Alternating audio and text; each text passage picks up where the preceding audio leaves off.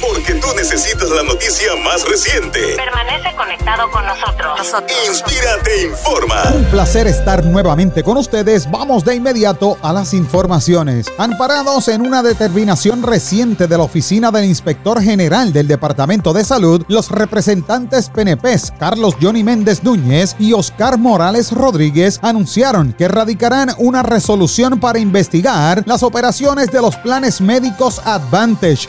Recientemente, la oficina del inspector general del Departamento de Salud determinó que estos planes denegaron servicios indebidamente a sus beneficiarios en Puerto Rico. Los legisladores novoprogresistas también indicaron que buscarán compensar a los ciudadanos cuyos servicios, incluyendo el despacho de medicamentos recetados, fueron denegados ilegalmente. En más noticias, el Tribunal de Primera Instancia de San Juan desestimó un recurso presentado por el Departamento de Justicia a nombre del gobierno de Puerto Rico para destituir a Elizabeth Torres Hernández de su posición como delegada de la estadidad. Se declara lugar a la moción solicitando desestimación de recurso especial presentada por la señora Elizabeth Torres Hernández porque la acción presentada trata sobre una cuestión política en la cual los tribunales no deben inmiscuirse. Así lee la sentencia firmada por el juez Anthony Cuevas Ramos. El secretario de Justicia Domingo Emanueli radicó el proceso por entenderse que Torres Hernández no ha cumplido con sus deberes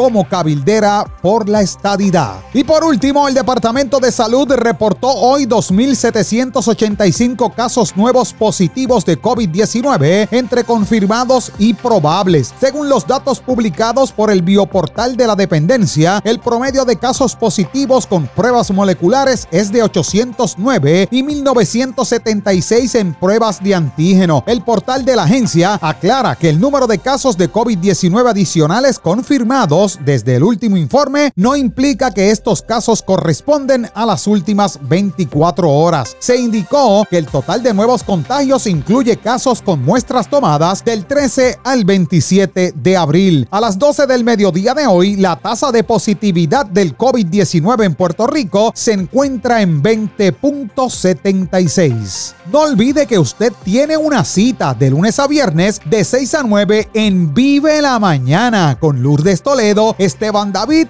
y Gerardo Luis. De esta forma concluimos el espacio informativo. Soy Jerry Rodríguez. Sean todos bendecidos. Te brindamos lo que necesitas conocer. Lo más importante. Inspírate, informa.